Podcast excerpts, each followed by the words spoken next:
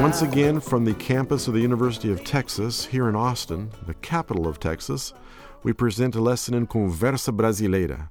Uh, this one was a lot of fun. We're talking about grandparents again. And Denise, who's with me, you like this lesson a lot, right? I love it. And I love why? it. Yeah, because here we have my mom, Mm-hmm. Ruchi, and my oldest daughter, Deborah. Now, how old is Deborah? Deborah is 13 Well, now. you got a teenager, huh? Yes, my precious teenager. So let me describe the scene here for you. We have a grandma who's looking for a recipe in a book, and she can't find it.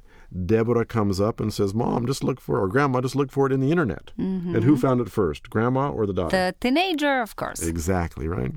Now, to help people understand the lesson, as always, we're going to have the transcripts, the translations, the pop up commentary, everything you need. Yes, and don't forget the blog where Ah, you yes. can ask anything you want about Portuguese. You ask it, we'll answer it, we promise. So we record these lessons in the studios of the Liberal Arts College, the audio studio.